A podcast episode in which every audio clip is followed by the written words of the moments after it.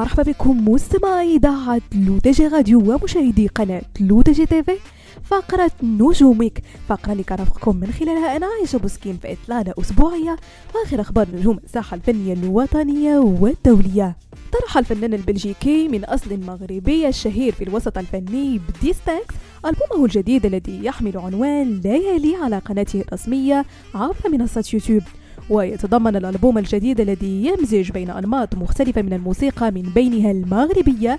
15 أغنية تتوزع بين أغاني فردية للفنان وأخرى مشتركة حيث تعاون مع مجموعة من الفنانين المغاربة أبرزهم الفنان حاتم عمور. الديو الذي جمع الفنانين معا أطلق عليه اسم جانا من كلمات الياس المنصوري ومبارك نوالي وحاتم عمور.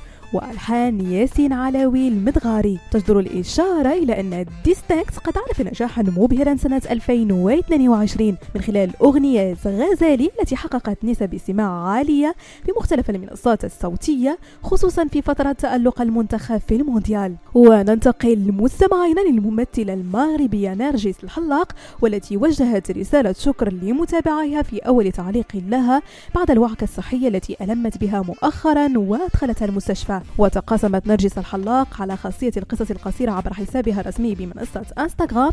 صورة من داخل المستشفى أرفقتها بتعليق قالت فيه شكرا من القلب. وسبق لسحر الصديقي أن كشفت عن تفاصيل الوعكة الصحية التي تعرضت لها نرجس الحلاق وقالت إنها شعرت بألم على مستوى الصدر ثم تم نقلها إلى المستشفى ليتضح أنها تعاني من انسداد بأحد أوعية القلب. ونختم مستمعين فقرة نجومك بالفنان الشاب يونس والذي يحضر لطرح جديده الفني في الأيام القليلة المقبلة على منصة يوتيوب.